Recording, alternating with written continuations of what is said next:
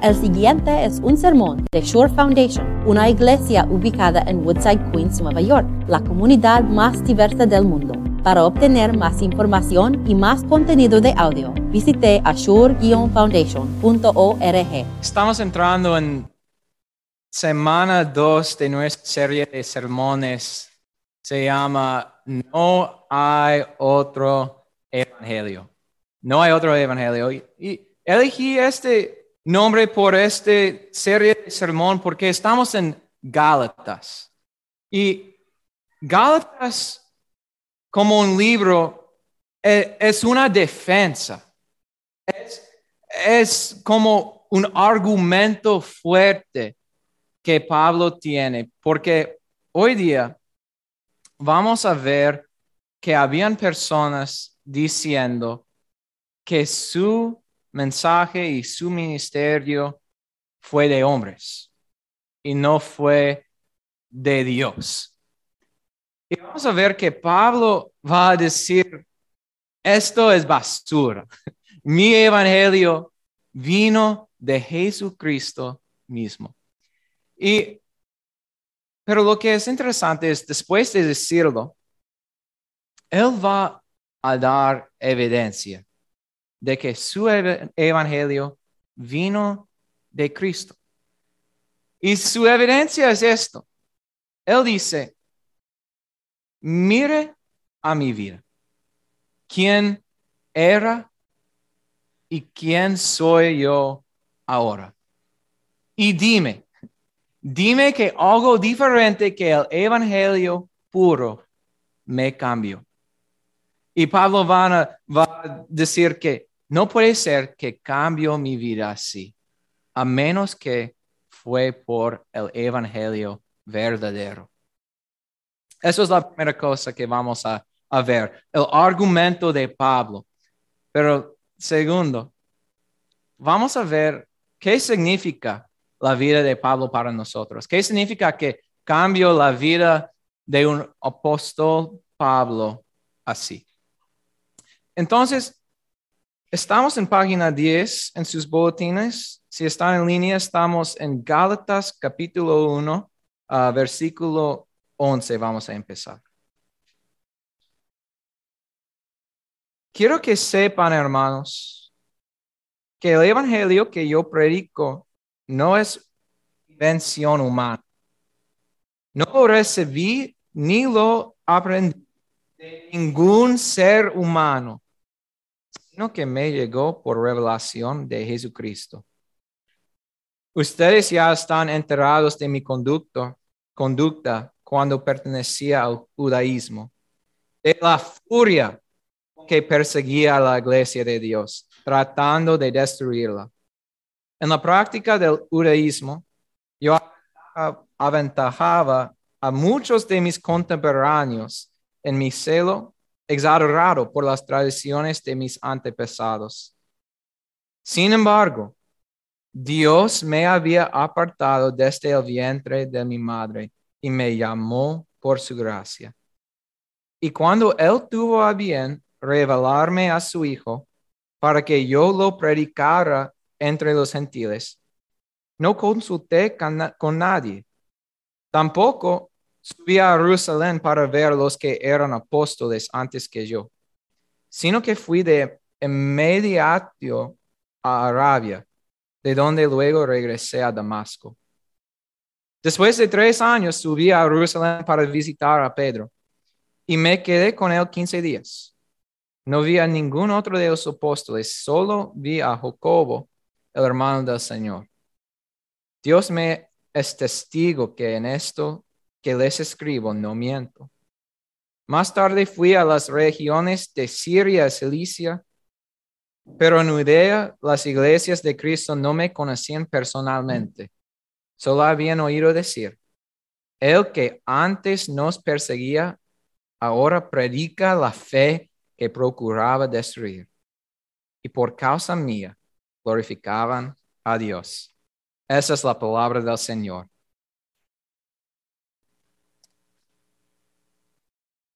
No fue en este versículo cuando Pablo dice que Él es el primero de los pecadores. Pero más o menos Pablo está diciendo la, misma cosa, que él es el primero de los pecadores.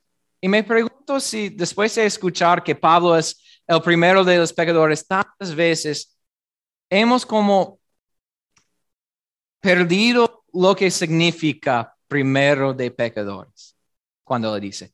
Porque cuando él dice, soy el primero de pecadores, nosotros decimos, no, Pablo, yo soy el primero de los pecadores. Y sí es la verdad.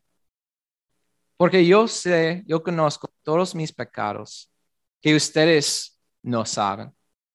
Y tú sabes tus pecados que yo no sé. Pero nosotros sabemos todos nuestros pecados ante de Dios y es, son infinitos. Entonces, todos nosotros podemos decir, soy el primero de los pecadores. Pero cuando Pablo dice que soy el primero de los pecadores, debemos creerlo también. Porque él también está hablando la verdad. Mira lo que dice sobre su vida en versículo 13. Ustedes ya están enterados de mi conducta cuando pertenecía al judaísmo de la furia con que perseguía la iglesia de Dios, tratando de destruirla. Su vida fue una vida de persecución intensa. Esa persecución no es como un ateo hoy día haciendo bromas a ti porque eres cristiano. Ese, ese tipo de, persecución fue Pablo yendo a los pueblos para separar las familias, algunos al cárceles, otros a la muerte. Esa persecución fue bien fuerte de, de la furia, dice, de la furia. En ese sentido, fue el primero de los pecadores, pero no solo con sus acciones, también lo que, lo que quería. dice en versículo 14, mira lo que dice. En la práctica del judaísmo, yo aventajaba a muchos de mis contemporáneos en mi celo exagerado por las tradiciones de mis antepasados. Pablo fue como el primer en su clase el judío de los judíos, el hebreo de, los hebreos, lo mejor en su clase y, y todo lo que quería fue las tradiciones de sus padres. Entonces significa que, que algo que quería parar las tradiciones de sus padres, como Jesús, él tuvo que aplastarlo. Solo lo que quería fue el opuesto de Jesucristo. Entonces, Pablo demostró su vida así a nosotros y, estamos mirando a su vida. Y Pablo nos pregunta y le pregunta a los Gálatas, ¿cómo puede ser que yo era así y ahora soy apóstol de la iglesia cristiana. ¿Cómo puede cambiar una vida así? Porque no puede cambiar una vida. No puedes querer algo por toda tu vida y inmediatamente, inmediatamente vas a cambiar todo lo que crees. No puede ser. Escúchame la descripción de estas iglesias. Versículo 23. Solo habían oído decir, el que antes no perseguía, ahora predica la fe que procuraba destruir. El cambio completamente. No puedes hacer esto. Una persona no puede cambiar así. Eso es el punto de Pablo. A menos que, a menos que el, el evangelio verdadero le cambió. Y eso es lo que pasó. A menos que Pablo vio a su Salvador allá en los cielos, vio el Jesús crucificado, si él vio a Jesús así, eso cambiaría su vida. Si vio que Jesús estaba escuchando los gritos de su pueblo por la persecución, eso cambiaría la vida de Pablo si Jesucristo es vivo, está vivo. Y eso es la verdad. Esto cambió completamente la vida de Pablo, el Evangelio. Y así deja Pablo su defensa. No puede ser que ese Evangelio es, no es verdad porque mi vida cambió así. Entonces, ¿qué? ¿Qué significa la vida de Pablo para nosotros? Tengo algunas reflexiones en este punto. Primero, podemos ver lo que Pablo quiere que ustedes sepan y, los Gálatas, que su evangelio es el evangelio, que está escrita en Gálatas es la palabra de Dios. Primera cosa. segunda cosa, ¿por qué la vida de Pablo cambió así? Podemos tener la expectativa que nuestras vidas deben cambiar así, drásticamente. Pero hay un, un de nosotros que, que no quiere cambiar. No queremos cambiar la, la vida, queremos no vivir la vida santa al que Dios nos ha llamado. Como quiero mi vida vieja. Y quiero que ustedes les escudriñen, a tu corazón para preguntar, ¿está diferente mi vida ahora que tengo el Evangelio? Está drásticamente diferente. Y la verdad es que debe, debe ser drásticamente diferente. Pero también la verdad que nuestras vidas no son tan diferentes.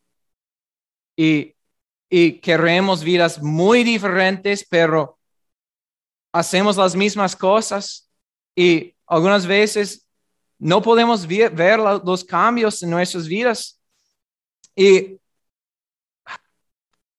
también Pablo no pudiera cambiar su vida como, como quería. Porque todos nosotros tenemos una naturaleza pecaminosa, como un burro, burro con, con un cuerdo en nuestra muñeca que nos está guiando a otra dirección cada día, cada día. Y, y hacemos lo que quiere nuestro, nuestra uh, naturaleza pecaminosa. Y entonces, ¿qué? ¿Qué podemos hacer cuando nuestra vida no es tan diferente como queremos? Y la respuesta es, tenemos que buscar afuera de nosotros. Y tenemos que buscar en el Evangelio. Y Solo en el Evangelio vas a encontrar el poder para cambiar tu vida. Si quieres cambiar tu vida para vivir la vida santa, ve al Evangelio, ve a ver que tus pecados son perdonados, ve a ver Cristo resucitado. Ve que estás en paz de Dios. Si quieres cambiar tu vida, ve al Evangelio. Ahora podemos cambiar nuestra vida a través del poder de Dios. Una reflexión más.